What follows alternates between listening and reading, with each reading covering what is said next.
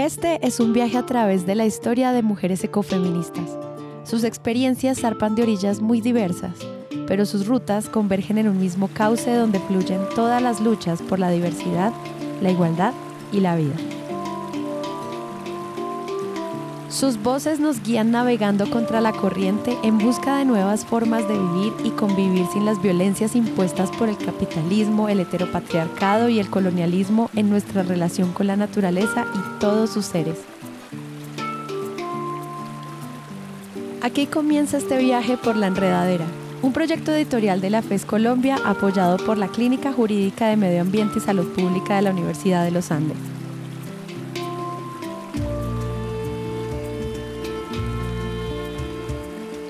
Este es el primer episodio, Ciudades y Territorios Ecofeministas. Escucharán una conversación con las autoras del libro sobre la defensa de la vida contra el despojo y la discriminación. Tanto el libro que pueden encontrar en las notas del episodio como el podcast que están a punto de escuchar buscan ser una apuesta para entender las ciudades y territorios de maneras distintas, a partir de las ideas y propuestas de muchas mujeres que abordan los problemas de sus comunidades con conciencia y fuerza.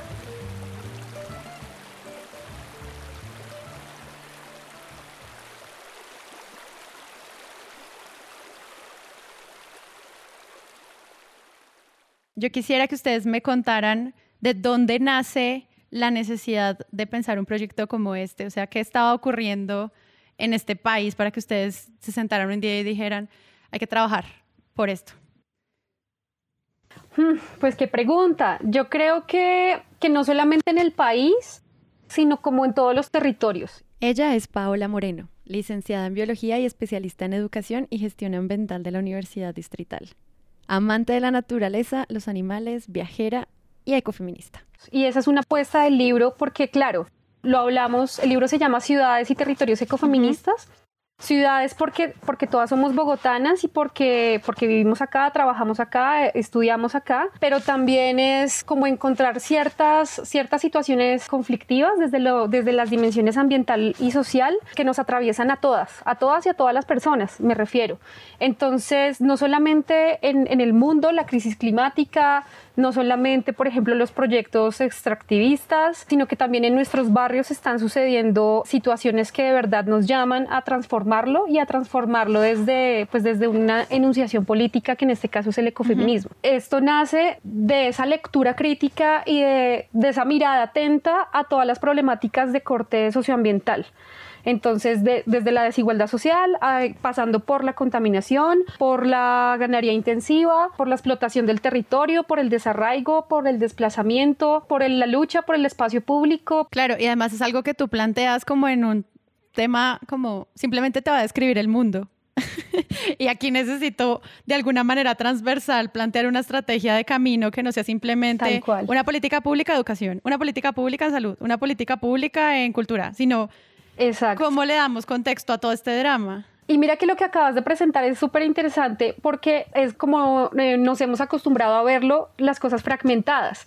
Y eso también lo hablamos un poco en el libro y es que tenemos unos fragmentos. En el libro lo que hacemos es vamos hilándolo, vamos entretejiéndolo y hablamos mucho de la interrelación, ¿no? De las especies y no solamente de vernos como las personas en el centro, sino también el planeta en el centro, el universo vibrando en el centro y cómo nos relacionamos con todos los seres, no solamente con, con, los animales no humanos. Sí, yo ahí quería meter la cucharada, porque una de las cosas que creo que es importante también entender desde una orilla de personas que trabajan por no solo los derechos humanos, sino también como por generar una mejor sociedad, una mejor comunidad, es empezar a, a entender que estas problemáticas no se pueden o no se deben compartimentalizar. Esta voz que acaban de escuchar es de Silvia Quintero es abogada de la Universidad de los Andes y además es asesora de la Clínica de Medio Ambiente y Salud Pública. Es decir, empezar a entender que sí, que es que los derechos de las mujeres por aquí, los derechos de las personas LGBT por acá, eh, los derechos de los animales y el medio ambiente por aquí, y, el agua acá, y la educación por el otro lado, pues así no vamos a llegar a ningún lado. Es decir, es lo que hemos estado haciendo todo este tiempo, y como bien lo decías tú, Sara, como empezar a pensarse, sí, una política pública para esto, un decreto para esto otro. Eso no, no nos ha funcionado porque dejamos de entender que como sociedad y como mundo, pues al final del día somos una misma vaina, somos lo mismo. Todo tiene que ver con todo. Claro. Sí, yo creo que también tiene que ver mucho con sentarse a pensar de dónde vienen todas estas violencias y todas estas dinámicas de las que estamos hablando. Ella es María Fernanda Fernández. Es literata y estudiante de la Universidad de los Andes y también hace parte de la Clínica de Medio Ambiente y Salud Pública MAS. Ella misma dice en el libro que es ecofeminista en un proceso de aprendizaje y que fácilmente uno la reconoce. Entonces uno habla de acoso callejero y uno ya sabe cómo es el acoso callejero, pero no se pone a pensar de dónde viene o cuál es la estructura que soporta todas esas violencias. Y yo creo que parte del proceso fue ese, fue preguntarnos un poco en qué momento se podía conectar la violencia que sufrimos las mujeres con la violencia que sufre el páramo, con la violencia que sufren los animales. Y en esas conexiones fue que nos dimos cuenta de que podemos hacer algo que el ecofeminismo tiene mucho sentido para trabajar por, digamos, una sociedad libre de violencia. Este enfoque de ecofeminismo es lo que llevó a estas investigadoras a hacer no solo un libro hermoso, aprovecho para decirles que estarán las notas del episodio para que lo puedan descargar y cuenta con la diagramación de Carolina Galvez, sino también bastante revelador sobre cómo abordar la crisis ambiental y el impacto diferenciado. Para todas las personas que están interesadas en conocer un poco más del concepto y el método, en el libro hacen un mapeo del ecofeminismo en el mundo, pasando por India, África y movimientos centroamericanos. En este recorrido aterrizan este viaje en nuestro país. Y tenerlo en contexto además nos ayuda a entender en la práctica esto cómo se vive. Escuchemos ahora a Ana María Barón, antropóloga y estudiante de Derecho de la Universidad de los Andes, también investigadora de la Clínica de Medio Ambiente y Salud Pública, viajera, pintora y en el proceso de creación de este documento una nueva cofeminista. Algo que me quedó muy, que me impactó muchísimo fue la conversación que tuve con Angie. No puede comprenderse un ecofeminismo lejos de un cuidado y una conservación consciente, y en este caso con una definición también políticamente clara ella me pareció, pues uno, una dura, en verdad, ella sabía muchísimo, muchísimo. Y algo que me impactó mucho, digamos, hablando de este tema como de, de, ciudades y territorios ecofeministas, es que yo le pregunté, Angie, para ti, ¿qué es como lo primordial cuando, cuando hablamos de una ciudad ecofeminista? Mira, para hablar de una ciudad ecofeminista, primero tenemos que hablar de una ciudadanía ecofeminista. Hay que hablar de ciudadanía es importante el proceso pedagógico de, de, pensarse ciudadanías críticas, ciudadanías participativas que puedan construir ciudad, porque de lo contrario serían ciudades como espacios habitables, ciertos lugares geográficos, pero sin ninguna significación. Primero tenemos que construirnos a nosotras mismas para empezar a hablar de este tema, ¿no? O sea, no, no sirve de nada tener una ciudad llena de árboles y súper linda si pues si las personas no tenemos esta conciencia de, ciudadanía, ¿no? De, lo que es una ciudadanía ecofeminista. Eso me impactó mucho, digamos, también, digamos, a mí Lina también me, enseñó muchísimas cosas. Yo, yo siento que yo siempre había estado un poco como desconectada de esta parte ancestral del ecofeminismo, entre comillas, esencialista, y ella me ayudó a conectarme mucho con eso también. Y es como un poco también darse cuenta que, que sí, o sea, digamos, el género no es, una, no es algo que está dado ni, ni es algo pues como de la naturaleza, es una construcción social, pero nosotros sí tenemos esta conexión con la naturaleza que hemos perdido y es una conexión que hay que valorar y empezar otra vez como a, tejer estas conexiones. Y, y, eso me gustó mucho, como cuando ella nos hablaba como de los cristales, de hacer estos rituales con la luna, de empezar a transformar nuestra relación con nuestro ciclo menstrual, yo decía como, wow, en verdad yo estoy súper desconectada de estos temas y de mi cuerpo y, y ella me ayudó mucho como a pensarme esta relación de forma distinta.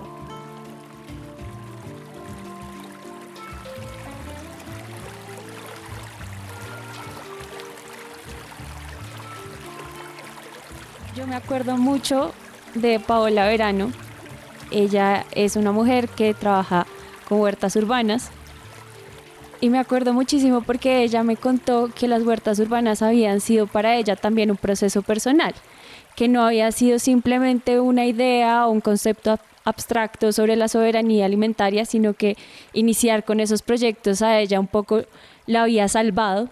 Y también me acuerdo mucho de cómo me hablaba y de cómo me contaba cómo las huertas urbanas habían terminado uniendo a la comunidad. Y a la gente le interesa mucho en todos los sentidos, tanto para enseñar, como para sembrar, como para contar sus historias, como para estar en el escenario y salir un poquito de, del cemento, como para recibir un alimento que, que, esté libre de agrotóxicos o que tú sepas de dónde venga, etcétera. Así como que hay diferentes intereses, pero es un, es un punto en el que pueden confluir todas y, y todas las, las individualidades de una misma comunidad y como estos espacios parecían que fueran espacios que no eran de la ciudad. Entonces me contaba que cuando los vecinos entraban a la huerta, entonces todos se saludaban, todos hablaban, pero cuando salían de la huerta, entonces ya dejaban de hablarse. En cómo la ciudad nos ha hecho desconectarnos los unos de los otros, cómo nos hemos desconectado del territorio. Y ella me decía mucho que es necesario que conectemos y que conectemos nosotros, pero también que conectemos la ciudad, porque por ejemplo, Bogotá es una ciudad con muchos humedales, pero esos humedales deberían estar conectados, como debería estar conectado el páramo, como debería estar conectados los cerros. Siempre, como que siempre lo sentía así, que Bogotá es muchas Bogotadas y uno conoce una parte de Bogotá, pero no termina de conocerla y parte de ese desarraigo que hemos tenido. Eso que mencionaste, Mafe, me parece muy lindo porque ahí, en, en, esos pequeños ejemplos, es donde encontramos coincidencias. Entonces, la mujer que vive cerca de la avenida Ciudad de Cali ve que están echándole cemento al humedal, se enfrenta a las mismas problemáticas que la mujer que vive en el páramo o en el subpáramo y ve como toda la vegetación está siendo destruida o quemada para, para cultivos o como las vacas están subiendo al páramo y están contaminando las fuentes hídricas. Entonces, como que las dos situaciones se parecen mucho y esas son como situaciones que mueven a las mujeres que, que finalmente son nuestras protagonistas. Otra historia que a mí me encantó fue la de Diana. Ella es edilesa y ella me contó, pues yo le pregunté cómo ella había iniciado en estos temas ambientales y ella me contó que ella vivía al lado de un humedal y que cuando ella era chiquita ella siempre veía el humedal, pero siempre lo veía lleno de basura, cada vez lo veía más chiquito porque trataban de acabar con él. Y como que eso a ella le impactaba. Y empezó y empezó a, buscar, a investigar de qué se trataba eso. Y cuando se enteró de que eso era un humedal y no un basurero, entonces ella decidió que más o menos ese iba a ser su proyecto de vida, su camino. Y algo que nos contaba es que la participación política de las mujeres ha sido muy difícil muchas mujeres le tenemos mucho miedo a estos espacios de participación. ¿Cómo nos cuesta tomar estos espacios de participación? Nosotras mismas nos relegamos a estos espacios como no, es que eso no me representa, eso es una política muy vertical, muy jerárquica, yo no me siento bien con eso, yo no quiero estar ahí, eh, eso es para los hombres, y entonces claro, son un poco de reflexiones que te llegan a ti como parce, ¿qué, qué, nos pasa a las mujeres? Sabiendo que estos espacios se toman decisiones muy importantes tanto para todos, o sea, en términos políticos y personales de la posición de las mujeres, los derechos de las mujeres, de los derechos de la naturaleza, y aún así nos negamos a estar ahí. Entonces, ella en un momento pues tenía como su colectivo, su grupo que se llama Juntanza Techotiva. Se llama Techotiva porque ese es el nombre ancestral de la localidad de Kennedy. Ellos utilizan el nombre de Techotiva para enunciar su territorio y entonces ellos estaban en todo el proceso y ellos al principio no querían participar políticamente porque están un poco en contra de cómo funciona la administración, pero hicieron una reflexión y dijeron, bueno, no, si queremos hacer algo tal vez toca meternos por ahí. Y entonces empezaron toda la campaña y cuando estaban en la campaña ella se enteró que uno de sus amigos, uno de sus compañeros, estaba en otras partes de la localidad hablando súper mal de ella, diciendo que ella no iba a ser capaz de asumir el cargo. Claro, ella escuchó eso, se desanimó, todo el grupo se desanimó y darse cuenta cómo este machismo nos va quitando ese poder. Al final, como que ella logró salir de ahí. Entonces, pues como que es una historia un poco triste por todo lo que pasó, pero al final es como, oigan, si se puede hacer y era como ese ejemplo de que las mujeres sí pueden estar participando políticamente y tienen la fuerza para hacerlo.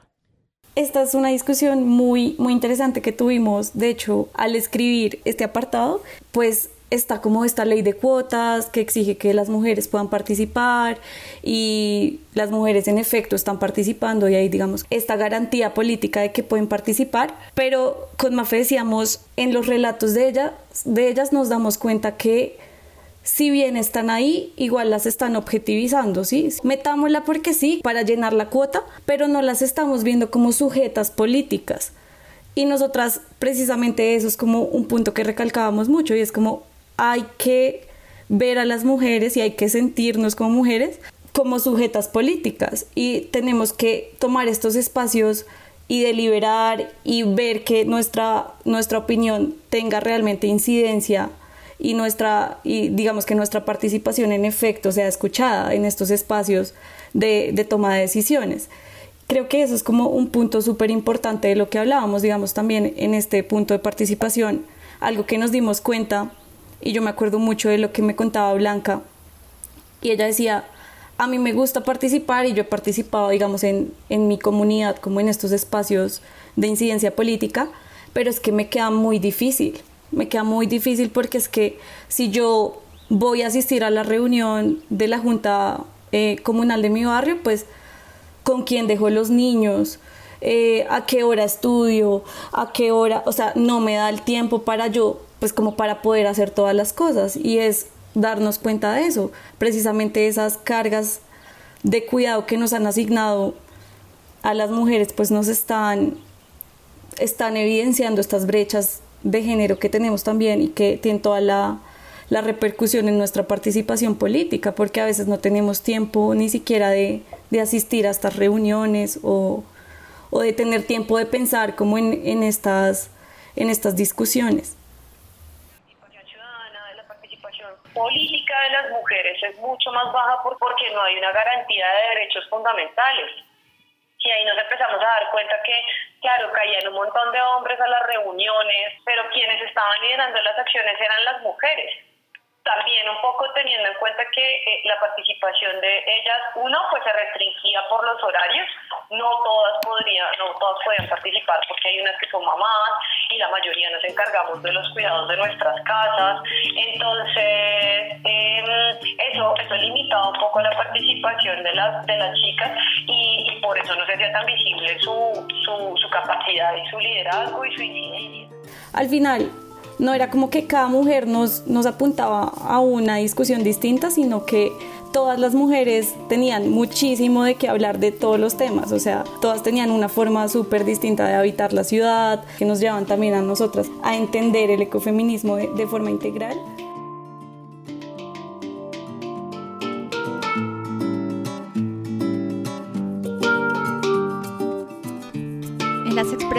Apuestas ecofeministas en Colombia, el equipo investigador resalta la educación ambiental ecofeminista como un eje fundamental para el reconocimiento del ser humano como una especie ecodependiente e interdependiente, que implica el reconocimiento de hacer parte del medio ambiente.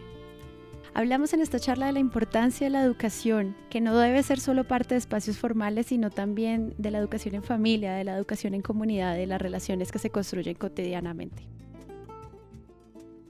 todas las mujeres identificaron a la educación como una herramienta súper potente de la mano del ecofeminismo, porque si lideramos o si participamos en procesos pedagógicos de corte ecofeminista, hacemos que niñas, niños jóvenes y nuestros pares incluso se cuestionen y puedan hacerse visibles esas contradicciones entre el sistema capitalista patriarcal y la sustentabilidad o incluso que se den discusiones acerca de la sostenibilidad versus la sustentabilidad y acerca del interés colectivo común de preservar la vida.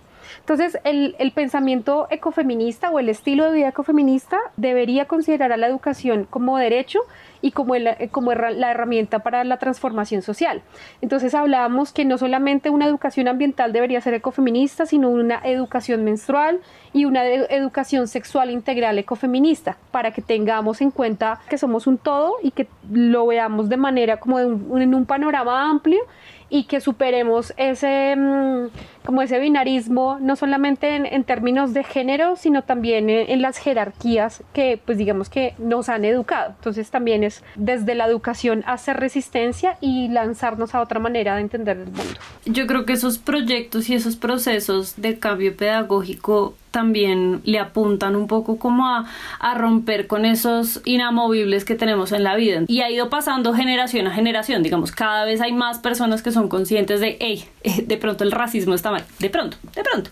Y no, como que cada vez esas prácticas van, se, van siendo depuradas como un colador y se da porque se hablan de, de, temas, o sea, se problematizan estas cosas desde que las personas son pequeñas. Entonces ya empieza uno a pensar, eh, ah, bueno, de pronto esta industria extractiva, ¿no? Porque cuando uno es chiquito, pues como que la minería es algo que existe, o el petróleo es algo que existe, punto. O sea, las petroleras existen. Bueno, fantástico, ahí están. Y se tiene en la cabeza que la forma de la economía es una, como estamos funcionando. Las formas políticas son unas, las formas de relacionarnos son unas las que están dadas y eso permea en todas las pues como los campos de la vida no digamos el afán de competencia muy propio de, del, del sistema capitalista en el que estamos inmersas e inmersos hace que uno se piense mucho desde lo individual. Es como, ay, sí, que me interesa a mí, lo que yo quiero es que yo quiero estudiar esto y yo quiero ser administrador o administradora de empresas y tener mi empresa y hacer plata. Eso es lo que yo quiero en la vida y listo. Y bueno, sí, de pronto me vuelvo vegetariano, de pronto me vuelvo no sé qué.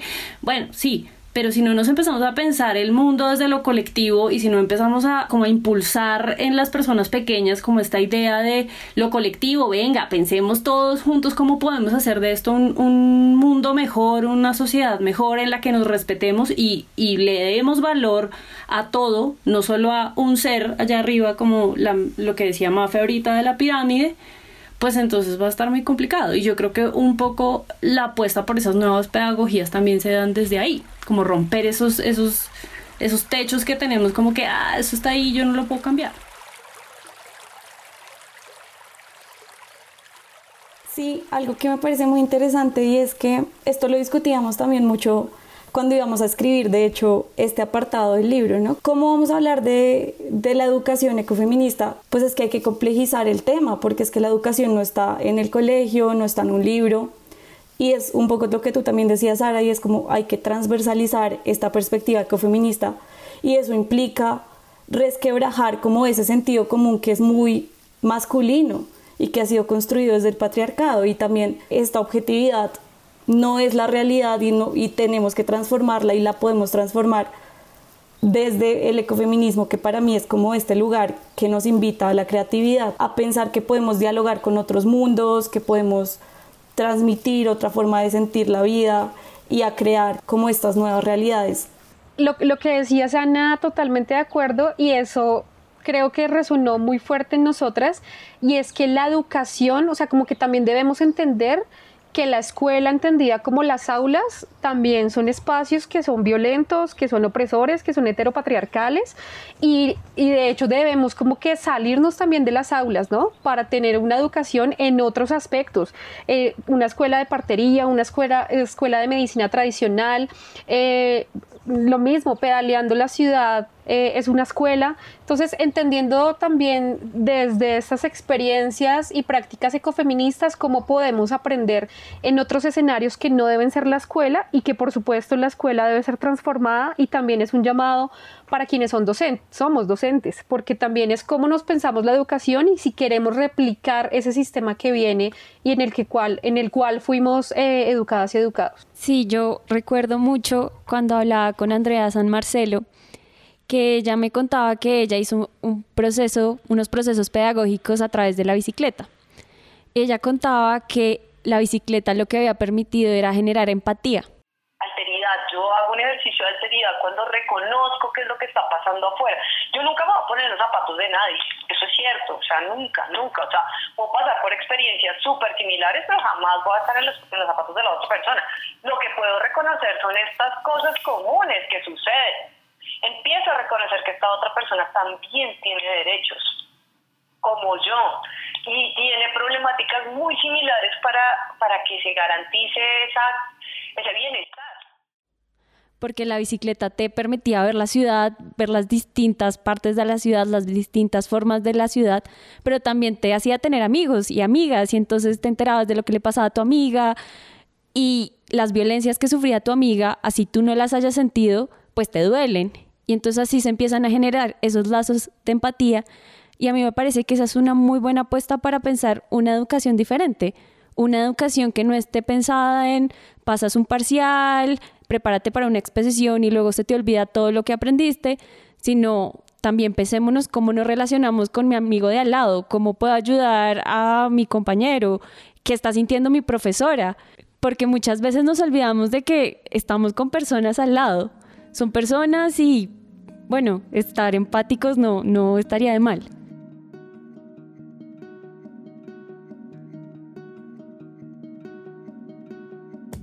Uno de los hallazgos de esta investigación es que las mujeres encuentran estrechas conexiones entre las violencias hacia las mujeres y hacia los animales. De esta forma, reconocen que el ejercicio de los derechos debe ser una garantía para todas las formas de vida. ¿Esto qué significa? Escuchemos de nuevo a María Fernanda. Es que en este sistema o en nuestra estructura de poder hay un sujeto, un hombre blanco heterosexual que está por encima de todo y él se ha encargado de dominar la vida de todo lo que se considera que está por debajo de él. Entonces con las mujeres se ha encargado de dominar la forma como se reproducen, cómo se visten, cómo se relacionan, y lo mismo pasa con los animales.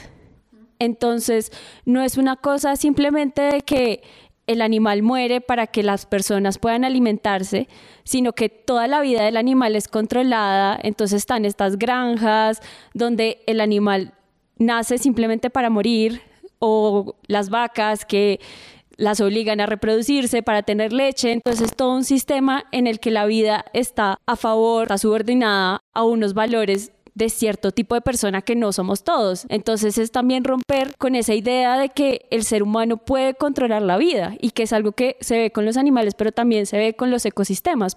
Poner en la discusión a los animales y a todas las formas de vida es es una apuesta política súper importante y, refleja también esta forma de comprender al mundo lejos como de, del especismo, ¿no? Y entonces ahí pues no se le asigna una jerarquía específica a ningún ser. ¿Y eso ustedes cómo lo vieron en las entrevistas con estas mujeres? ¿Ellas cómo lo aplicaban?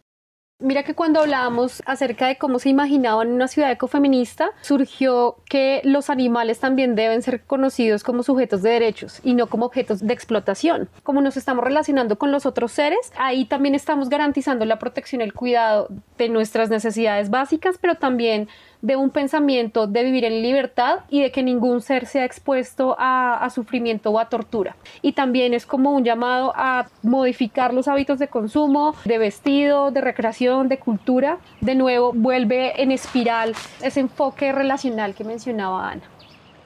Una de las conversaciones más interesantes que ocurren en este libro es el rol del cuidado. ¿Quién cuida a las que cuidan? ¿Cómo encontrar un balance entre lo que históricamente se ha asignado a las mujeres frente al cuidado y lo que se puede hacer como un trabajo más allá del sexo o género de una persona? Porque es importante empezar a reflexionar con que todos le apostemos al cuidado. Nosotras hicimos como una investigación sobre ecofeminismos, una primera investigación, y después nos lanzamos a hacer las entrevistas entonces, un poco el aprendizaje lo íbamos teniendo sobre la marcha. Nosotras estábamos aprendiendo de las mujeres con las que hablábamos. Entonces era muy bonito porque yo hacía una entrevista y luego Ana hacía otra y nos llamábamos entre las tres y hablábamos y veíamos un montón de puntos en común y nos dábamos cuenta de que la mayoría de las mujeres estaban pensando en términos de cuidado y que el cuidado era un tema fundamental y no este tipo de cuidado que es súper machista, que es que la mujer tiene que hacer todo, tiene que ordenar, tiene que cuidar a los niños, tiene que cuidar a los enfermos, a los abuelos, sino un cuidado que va más allá del género, un cuidado que piensa que todos somos responsables y que también debemos recibir el cuidado, que nosotros mismos nos debemos cuidar. Entonces así fuimos creando esas categorías con el aprendizaje que íbamos teniendo de las conversaciones con estas mujeres y entonces la decisión editorial fue darnos cuenta de esas conexiones y decir como este tema tenemos que hablarlo porque las mujeres nos mostraron que hay que hablarlo. Sino que también como que se ha asignado el cuidado del planeta. Entonces nosotras somos las que reciclamos, las que separamos, las que hablamos como de, la contaminación, del cambio climático, de vamos a recoger basura a la playa. Entonces creo que esto también es como, como un llamado a que, mm, a que todas las personas eh, tienen la, capacidad y la posibilidad de incorporar prácticas ecofeministas en, sus vidas. Pero fuera de eso también yo creo que esta ética del cuidado también tiene que ver mucho con, con nuestra forma de ver y sentir el mundo, ¿no? Y es que cuando nosotras precisamente empezamos un poco a darnos cuenta que este mundo dividido en binarios está mal y que nos lleva a esta crisis ambiental y esta crisis social en la que estamos, empezamos a darnos cuenta que hay que darle un giro a este paradigma, ¿no? Y entonces tenemos que empezar a dar ese giro hacia el paradigma relacional, ¿no? Y es empezar a darnos cuenta que todo está interconectado, que nosotras hacemos parte de la naturaleza. Y yo creo que ese es como uno de, los, de las apuestas políticas más fuertes que tiene el ecofeminismo.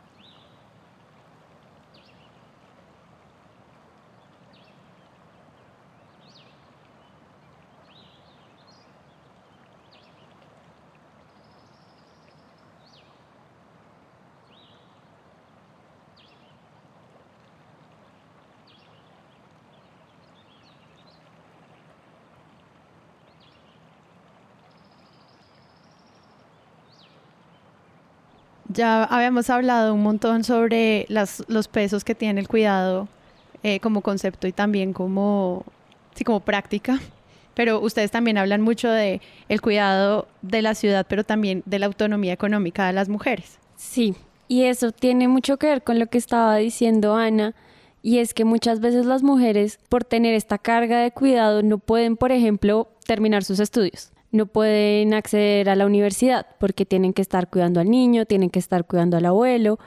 Entonces, partiendo solo de ahí, ya empieza a haber una brecha de desigualdad económica entre las mujeres y los hombres. Pero entonces después cuando pensamos como, bueno, una mujer puede estudiar, termina el colegio, pero luego no, no hay un mercado laboral para ella o hay una diferencia salarial. Entonces como que ahí empezamos a ver ese tipo de problemas.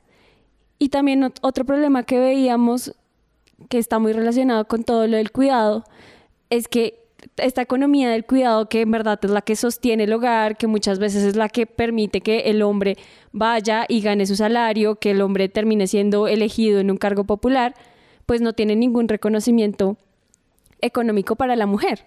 Y es un trabajo, es un trabajo que incluso va más allá de las ocho horas pero no tiene ningún reconocimiento. Y algo que a mí me parecía muy curioso es que muchas veces el cuidado del ambiente, del territorio, también se entiende dentro de esta categoría de economía del cuidado, pero es reconocido como un voluntariado. Claro. Entonces, si yo voy y protejo la quebrada, entonces eso es un voluntariado. Pero eso económicamente tiene un impacto grandísimo para la ciudad y para todas las personas, porque claramente si el agua está limpia, pues va a salir mucho más barato tratarla y que llegue a todos los hogares que si toca hacer un tratamiento extra para limpiar el agua. Y eso no se tiene en cuenta, todas esas labores de las mujeres se olvidan y no se pagan.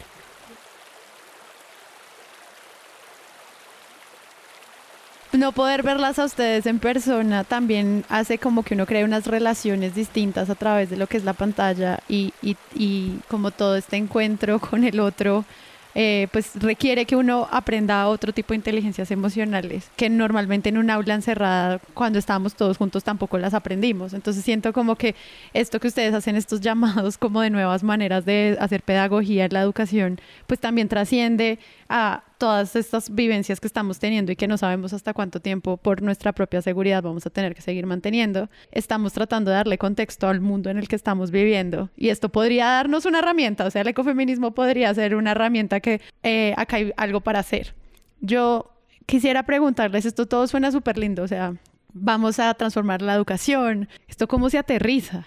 Yo sé que ustedes lo plantean en términos de hagamos una propuesta de diseño política pública, a un estado completa, que pues seguro no le interesa este tema en lo más mínimo. Entonces, yo quisiera que ustedes me contaran esos retos tan grandes de aterrizar estas discusiones a algo que pueda empezar a, traquearse y a hacerle seguimiento en términos de impacto. Mira que esa pregunta está muy, está compleja, pero está chévere, porque como que casi siempre es la pregunta cómo lo aterrizamos.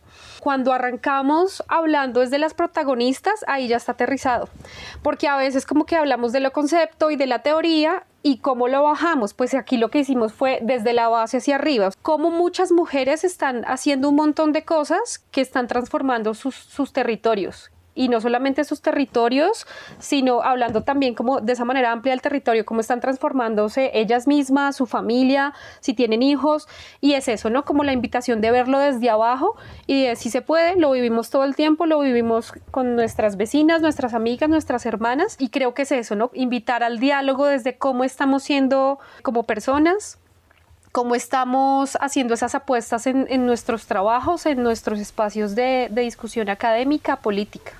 Sí, yo, yo pienso y estoy muy, muy, muy de acuerdo con lo que dice Pau ahí y es que lo primero para saber cómo aterrizar las cosas y que, que acá pues ellas tres hicieron un ejercicio muy bonito que fue construir a partir de las entrevistas y escuchar a las personas y yo creo que esa es la forma clave de que esto se pueda ver en procesos de toma de decisiones y es la participación activa de las personas que están siendo directamente afectadas por los problemas no estamos escuchando a las personas que están siendo directamente afectadas por lo que está pasando. Entonces, las políticas, los planes, los proyectos, las, eh, sí, los planes de inversión, todas esas vainas tienen que darse desde proyectos que se crean por las personas, no por, perdón, pero no por burócratas que están en una oficina de corbata o de o desastre que no tienen ni idea de qué es lo que está pasando eh, afuera de la oficina. La apuesta siempre es a abrir los espacios para que haya participación y que no sean solamente las personas hablando y como es que lo que me pasa es esto y de todas maneras el burócrata dice como ay bueno sí fírmeme acá esta planilla y todo bien no lo importante es bueno ya hacemos un diagnóstico las personas están diciendo que los problemas son estos. Bueno con las mismas personas se pueden construir las soluciones porque lo que hay es creatividad y las y las mujeres que eh, entrevistaron acá en, en el libro lo demuestran. La apuesta de este capítulo no era ni siquiera como proponer ideas súper creativas y proponer la mejor política pública que no existe, sino también apuntar a las políticas públicas que ya existen, pero que no están funcionando. Y no están funcionando porque estas 19 mujeres nos están contando que no están funcionando. Entonces, bueno, hay que buscar las políticas públicas que hablen de enfoque de género, de participación de la mujer en los POT, etcétera. Pero nosotras decíamos, uy, es que en verdad escrito está todo y se ve súper lindo y de verdad yo pensaría que Bogotá pues, es una ciudad increíble para las mujeres y para la naturaleza por lo que está escrito. Pero lo que nos dimos cuenta al hablar con estas mujeres es que pese a esto que está escrito, hay una ciudad desconectada, hay una ciudad que mercantiliza la naturaleza, una ciudad en la que no se le brindan garantías de seguridad ni de participación a las mujeres, hacer efectivo lo que ya está también.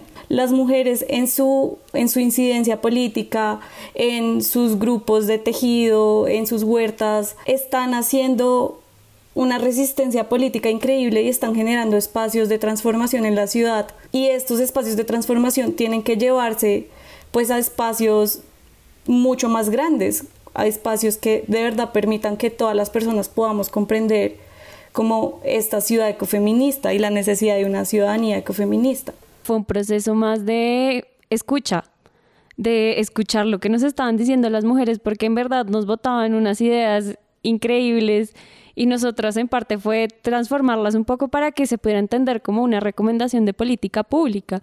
Yo me acuerdo mucho por ejemplo, que nos hablaban de la educación menstrual y nos decían, oigan, es que no nos podemos pensar una ciudad libre de violencias para las mujeres si no se quita todo este tabú detrás de la menstruación, si la menstruación no se vuelve un tema de todos, entonces pensémonos talleres que es que ya se están haciendo talleres, mujeres con las que hablábamos ya están haciendo talleres de educación menstrual. Entonces yo creo que más que un proceso creativo fue un proceso de escucha, de poner atención y ver lo que está pasando en, en la ciudad, ver lo que las mujeres están haciendo.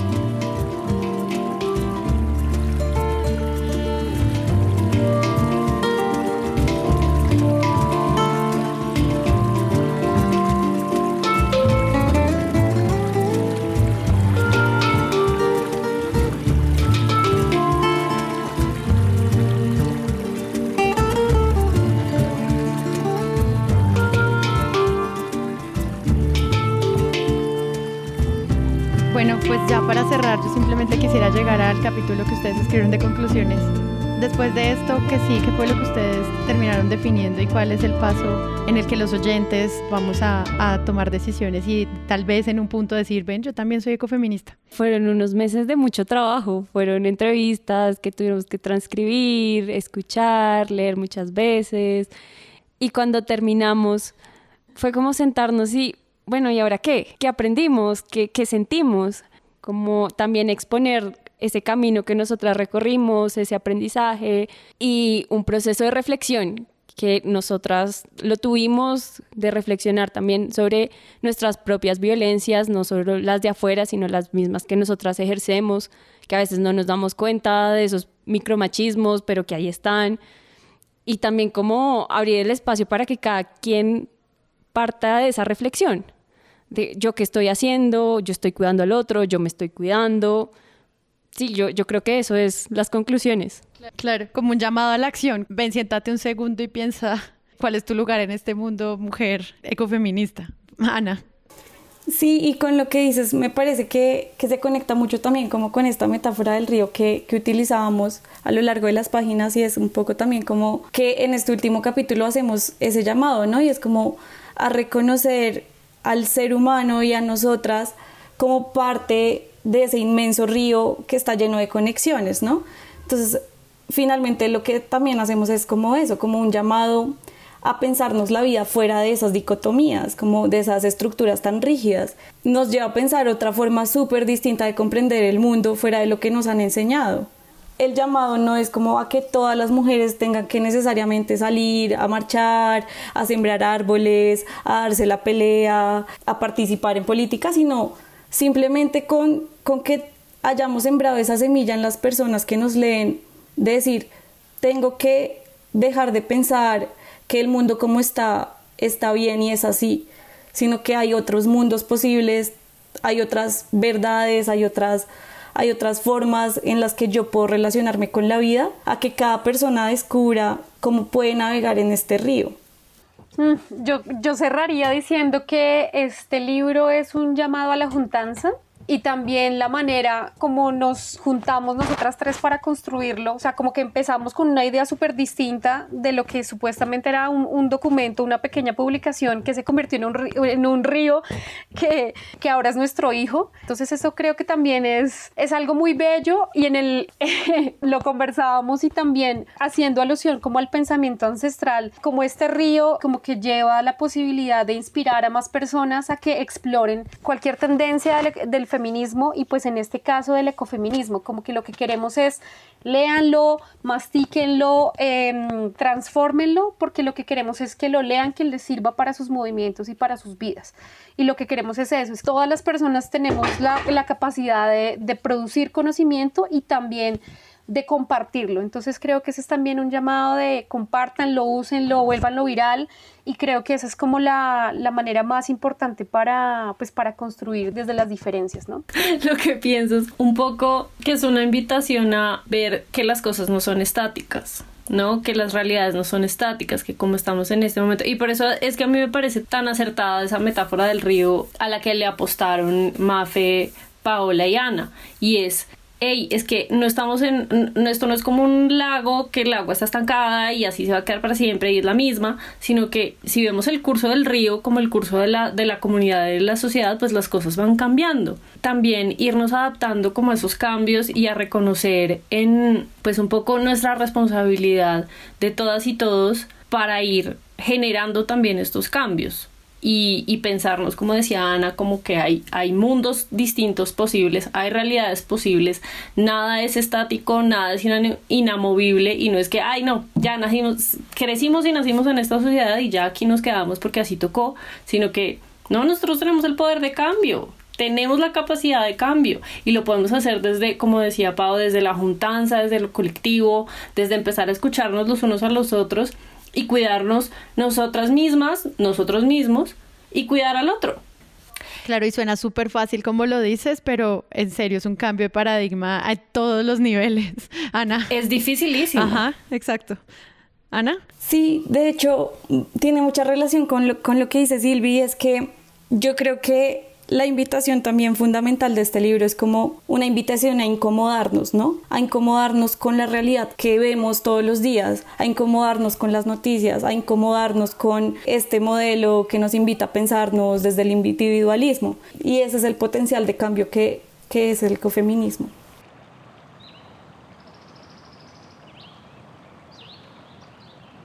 Creo que lo más emocionante es que a pesar de esta conversación como tan llena de información, logramos tocar como el 50% de todas las cosas que además se discuten en el libro. Entonces eso simplemente de nuevo es un llamado a que ustedes vayan y lean más porque cada uno de estos temas está mucho más ampliado a partir de la historia de estas 19 mujeres. Entonces, pues gracias Paola por participar. Gracias Sara, verdad que es un placer estar aquí conversando de esto, de esta escritura colectiva. Gracias también a mis amigas Ana María y María Fernanda. Creo que esto, esto que hemos construido es un regalo hermoso para nosotras y también pues para, para todo el mundo. También un agradecimiento muy especial a las mujeres que inspiraron este libro, a nuestras 19 protagonistas, a nuestras mamás, abuelas, familias, a todos quienes nos acompañaron en este proceso de búsqueda para generar como relaciones más justas. Y a ti, Ana, de nuevo, gracias eh, por estar aquí. No, muchas gracias a ti, Sara, de verdad que fue un espacio muy lindo. No, no me imaginaba que iba a ser tan ameno, la verdad estaba un poquito nerviosa, pero, pero fue un espacio muy lindo, me encanta, me encanta compartir contigo y también me encanta como, como esas reflexiones tan lindas que, que tuvimos entre, entre las cuatro, entonces mil, mil gracias. Y a ti también, gracias Mafe. Gracias, gracias a ti también, porque en verdad ha sido un gran espacio. Yo soy la más feliz hablando de estos temas y teniendo la posibilidad de que entre todas creamos esta conversación y no. Increíble poder hablarlo y compartirlo con todos los que nos quieran escuchar. Silvia, a ti también, muchas gracias por venir hoy. Gracias. No, pues mentiras, gracias eh, no solo por, por facilitarnos la conversación, por facilitarnos la conversación porque fue muy chévere tenerla así como tan, tan relajada y tan aterrizada también. Y gracias a, Ana Pao y Mafe también por permitirme, digamos, estar aquí, que aunque yo no soy autora del libro, pues esto es un tema de mucha pasión para mí y me encanta hablar de esto y me, me fascina. Em, tener estas conversaciones entonces gracias por recibirme acá de Zapa fui muy feliz y ojalá estas conversaciones se sigan dando no solo aquí sino exacto, y, que cada persona que escuche esto también en su casa, pues le apuesta a tener estas conversaciones, que puede ser de ecofeminismo o no, pero pues que le apuesta a tener también estas conversaciones en las que problematice todo. La Enredadera es un podcast de la Clínica Jurídica de Medio Ambiente y Salud Pública MASP de la Facultad de Derecho de la Universidad de los Andes y FESCOL. La conducción es de Sara Trejos. Ciudades y Territorios Ecofeministas es un proyecto editorial liderado por Paola Moreno, Ana María Barón y María Fernanda Fernández para la FES Colombia y apoyado por la Clínica Jurídica de Medio Ambiente y Salud Pública de la Universidad de los Andes. También escucharon la voz de Silvia Quintero, asesora de la clínica. Invitamos a todas las personas que nos escuchan a conocer el contenido de este documento en las notas del episodio donde además de ampliar esta conversación pueden encontrar recursos ecofeministas entre los que hay películas, series, documentales, podcasts, música, libros, artículos, actividades en redes sociales, blogs y hasta juegos. Y de nuevo, nada de estas conversaciones habría sido posible sin el trabajo de Alexandra Arevalo, Andrea San Marcelo, Angie González, Blanca Lombana, Daniela Bernal, Daniela Medina, Diana Castro, Diana Hurtado, Juliet Cruz, Laura Cala, Lina Sui Camacho, Lucio Uribe, Luisa María Castro, Nancy Molano, Norma Jiménez, Nuri Salazar, Paola Verano, Sandra Melo y Jenny Rosas. Adicionalmente, queremos agradecer el gran trabajo y apoyo que nos brindaron María Fernanda Valdés, Silvia Quintero y Mauricio Madrigal. Este podcast se produce en Sillón Estudios. Sara Trejos y Paula Villán son las productoras. A ustedes, gracias por escuchar.